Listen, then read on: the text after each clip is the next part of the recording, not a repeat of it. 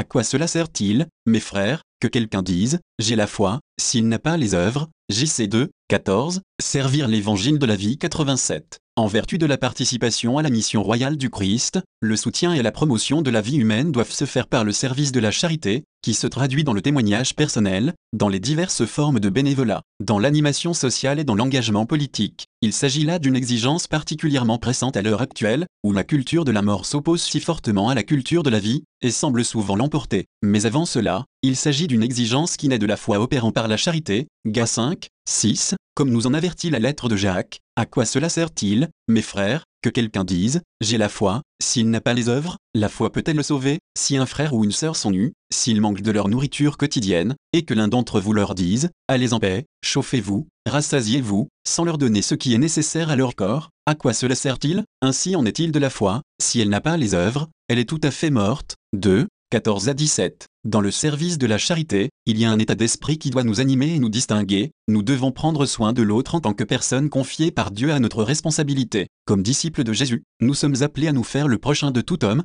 confère LC 10, 29 à 37, avec une préférence marquée pour qui est le plus pauvre, le plus seul et le plus dans le besoin. C'est en aidant celui qui a faim ou soif, l'étranger, celui qui est nu, malade ou en prison, comme aussi l'enfant à naître, le vieillard qui souffre ou se trouve aux portes de la mort, qu'il nous est donné de servir Jésus, comme lui. Même l'a déclaré, dans la mesure où vous l'avez fait à l'un de ces plus petits de mes frères, c'est à moi que vous l'avez fait. MT 25, 40. C'est pourquoi nous ne pouvons pas ne pas nous sentir interpellés et jugés par ces paroles toujours actuelles de Saint Jean Chrysostome. Tu veux honorer le corps du Christ? Ne le méprise pas lorsqu'il est nu. Ne l'honore pas ici, dans l'Église, par des tissus de soie tandis que tu le laisses dehors souffrir du froid et du manque de vêtements. 113. Le service de la charité à l'égard de la vie doit être profondément unifié. Il ne peut tolérer ce qui est unilatéral ou discriminatoire, parce que la vie humaine est sacrée et inviolable dans toutes ses étapes et en toute situation, elle est un bien indivisible. Il s'agit donc de prendre soin de toute la vie et de la vie de tous, ou plutôt, plus profondément encore, il s'agit d'aller jusqu'aux racines même de la vie et de l'amour. C'est justement à partir d'un amour profond pour tout homme et toute femme que s'est développée au cours des siècles une histoire extraordinaire de la charité, qui a introduit dans la vie ecclésiale et civile de nombreuses institutions mises au service de la vie qui suscitent l'admiration de tout observateur non prévenu. C'est une histoire que chaque communauté chrétienne doit continuer à écrire par une action pastorale et sociale multiple,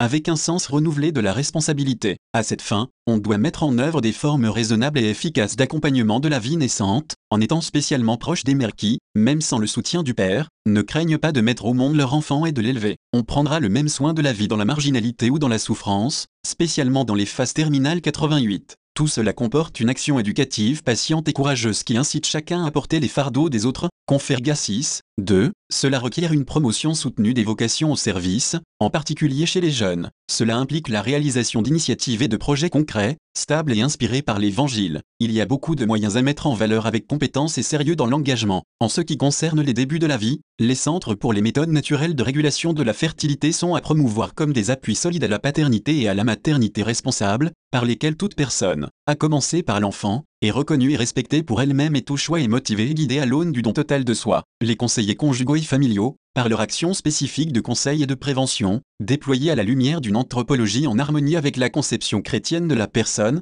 du couple et de la sexualité, constituent aussi des auxiliaires précieux pour redécouvrir le sens de l'amour et de la vie, et pour soutenir et accompagner chaque famille dans sa mission de sanctuaire de la vie. Les centres d'aide à la vie et les maisons ou centres d'accueil de la vie se mettent aussi au service de la vie naissante. Par leur action, de nombreuses mères célibataires et de nombreux couples en difficulté retrouvent des raisons de vivre et des convictions en obtenant et des soutiens pour surmonter leurs difficultés et leurs craintes devant l'accueil d'une vie à naître ou à peine venue au monde. Face à des situations de gêne, de déviance, de maladie et de marginalité, d'autres structures comme les communautés de réhabilitation des toxicomanes, les communautés d'hébergement de mineurs ou de malades mentaux, les centres de soins et d'accueil des malades du sida, les associations de solidarité surtout pour les personnes handicapées sont une expression éloquente de ce que la charité s'est inventée pour donner à chacun de nouvelles raisons d'espérer et des possibilités concrètes de vivre. Enfin, quand l'existence terrestre arrive à son terme, c'est encore à la charité de trouver les modalités les plus adaptées pour que les personnes âgées, spécialement si elles sont dépendantes, et les malades en phase terminale puissent bénéficier d'une assistance vraiment humaine et recevoir les réponses qui conviennent à leurs besoins, en particulier en ce qui concerne leurs angoisses et leur solitude. Dans ces cas, le rôle des familles est irremplaçable, mais les familles peuvent trouver un appui considérable dans les structures sociales d'assistance et, quand c'est nécessaire, dans le recours aux soins palliatifs, en faisant appel aux services sanitaires et sociaux appropriés qui exercent leur activité dans des centres de séjour ou de soins publics ou à domicile. En particulier, on doit reconsidérer le rôle des hôpitaux, des cliniques et des maisons de soins. Leur véritable identité n'est pas seulement celle d'institutions où l'on s'occupe des malades ou des mourants, mais avant tout celle de milieux où la douleur, la souffrance et la mort sont reconnues et interprétées dans leur sens proprement humain et spécifiquement chrétien. D'une façon spéciale, cette identité doit apparaître clairement et efficacement dans les instituts dépendants de religieux ou liés en quelque autre manière à l'Église 89. Ces structures et ses lieux de service de la vie, ainsi que toutes les autres initiatives de soutien et de solidarité que les circonstances pourront suggérer dans chaque cas, ont besoin d'être animées par des personnes généreusement disponibles et profondément conscientes de l'importance de l'évangile de la vie pour le bien des individus et de la société. Une responsabilité spécifique est confiée au personnel de santé, médecins, pharmaciens, infirmiers et infirmières, aumôniers, religieux et religieuses, administrateurs et bénévoles. Leurs professions en font des gardiens et des serviteurs de la vie humaine. Dans le contexte culturel et social actuel, où la science et l'art médical risquent de faire oublier leur dimension éthique naturelle, ils peuvent être parfois fortement tentés de se transformer en agents de manipulation de la vie ou même en artisans de mort. Face à cette tentation, leur responsabilité est aujourd'hui considérablement accrue, elle puise son inspiration la plus profonde et trouve son soutien le plus puissant justement dans la dimension éthique des professions de santé, dimension qui leur est intrinsèque et qu'on ne peut négliger, comme le reconnaissait déjà l'antique serment d'Hippocrate, toujours actuel, qui demande à tout médecin de s'engager à respecter absolument la vie humaine et son caractère sacré. Le respect absolu de toute vie humaine innocente exige aussi l'exercice de l'objection de conscience face à l'avortement provoqué et à l'euthanasie. Faire mourir ne peut jamais être considéré comme un soin médical, même si l'intention était seulement de répondre à une demande du patient, c'est au contraire la négation des professions de santé, qui se définissent comme un oui passionné et tenace à la vie. La recherche biomédicale elle-même, domaine fascinant et annonciateur de grands bienfaits nouveaux pour l'humanité, doit toujours refuser des expérimentations, des recherches ou des applications qui, niant la dignité inviolable de l'être humain, cessent d'être au service des hommes et se transforment en réalité qui les opprime tout en paraissant leur venir en aide 90. Les personnes engagées dans le bénévolat sont appelées à jouer un rôle spécifique, elles apportent une contribution précieuse au service de la vie quand elles allient compétences professionnelles et amour généreux et gratuit. L'évangile de la vie les pousse à élever leur sentiment de simple philanthropie à la hauteur de la charité du Christ, à reconquérir chaque jour, dans le labeur et la fatigue, la conscience de la dignité de tout homme, à aller à la découverte des besoins des personnes en ouvrant, s'il le faut, de nouvelles voies là où le besoin se fait le plus urgent et là où l'attention et le soutien sont les plus déficients. Le réalisme tenace de la charité exige que l'on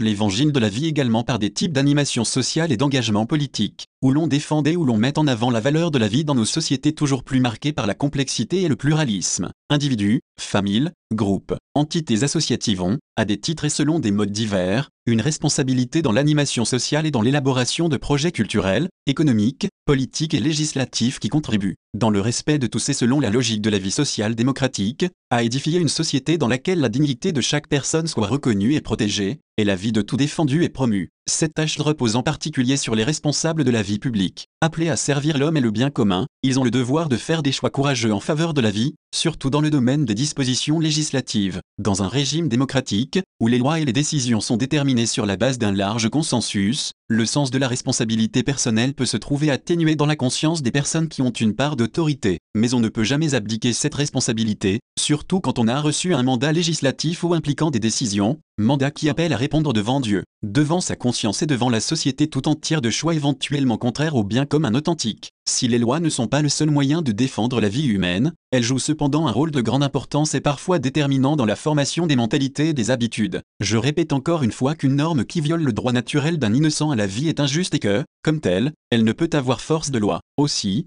je renouvelle avec vigueur mon appel à tous les hommes politiques afin qu'ils ne promulguent pas de loi qui, méconnaissant la dignité de la personne, mine à la racine la vie même de la société civile. L'Église sait que, dans le contexte de démocratie pluraliste, en raison de la présence de courants culturels forts de tendances différentes, il est difficile de réaliser efficacement une défense légale de la vie. Toutefois, mue par la certitude que la vérité morale ne peut pas rester sans écho dans l'intime des consciences, elle encourage les hommes politiques, à commencer par ceux qui sont chrétiens, à ne pas se résigner et à faire les choix qui, compte tenu des possibilités concrètes, conduisent à rétablir un ordre juste dans l'affirmation et la promotion de la valeur de la vie. Dans cette perspective, il faut noter qu'il ne suffit pas d'éliminer les lois iniques, il faut combattre les causes qui favorisent des attentats contre la vie, surtout en assurant à la famille et à la maternité le soutien qui leur est dû, la politique familiale doit être le pivot et le moteur de toutes les politiques sociales. C'est pourquoi il faut lancer des initiatives sociales et législatives capables de garantir des conditions de liberté authentiques dans les choix concernant la paternité et la maternité. En outre, il est nécessaire de revoir la conception des politiques du travail,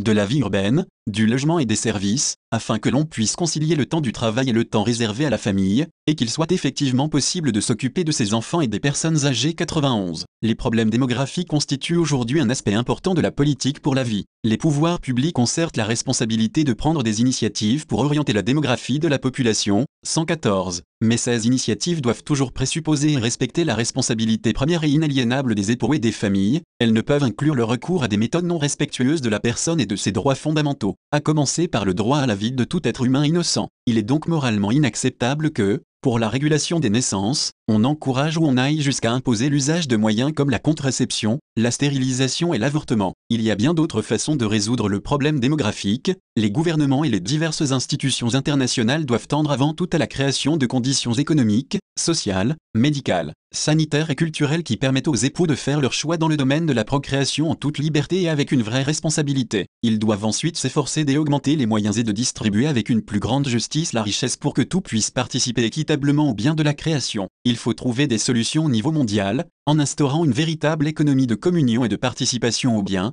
tant dans l'ordre international que national, 115. C'est la seule voie qui respecte la dignité des personnes et des familles, ainsi que l'authentique patrimoine culturel des peuples. Le service de l'évangile de la vie est donc vaste et complexe. Il nous apparaît toujours plus comme un cadre appréciable, favorable à une collaboration concrète avec les frères d'autres églises et d'autres communautés ecclésiales, dans la ligne de l'écuménisme des œuvres que le Concile Vatican II a encouragées avec autorité, 116. En outre, le service de l'évangile de la vie se présente comme un espace providentiel pour le dialogue et la collaboration avec les croyants d'autres religions et avec tous les hommes de bonne volonté. La défense et la promotion de la vie ne sont le monopole de personne mais bien le devoir et la responsabilité de tous. Le défi auquel nous devons faire face, à la veille du troisième millénaire, est ardu, seule la coopération harmonieuse de tous ceux qui croient dans la valeur de la vie pourra éviter un échec de la civilisation, aux conséquences imprévisibles.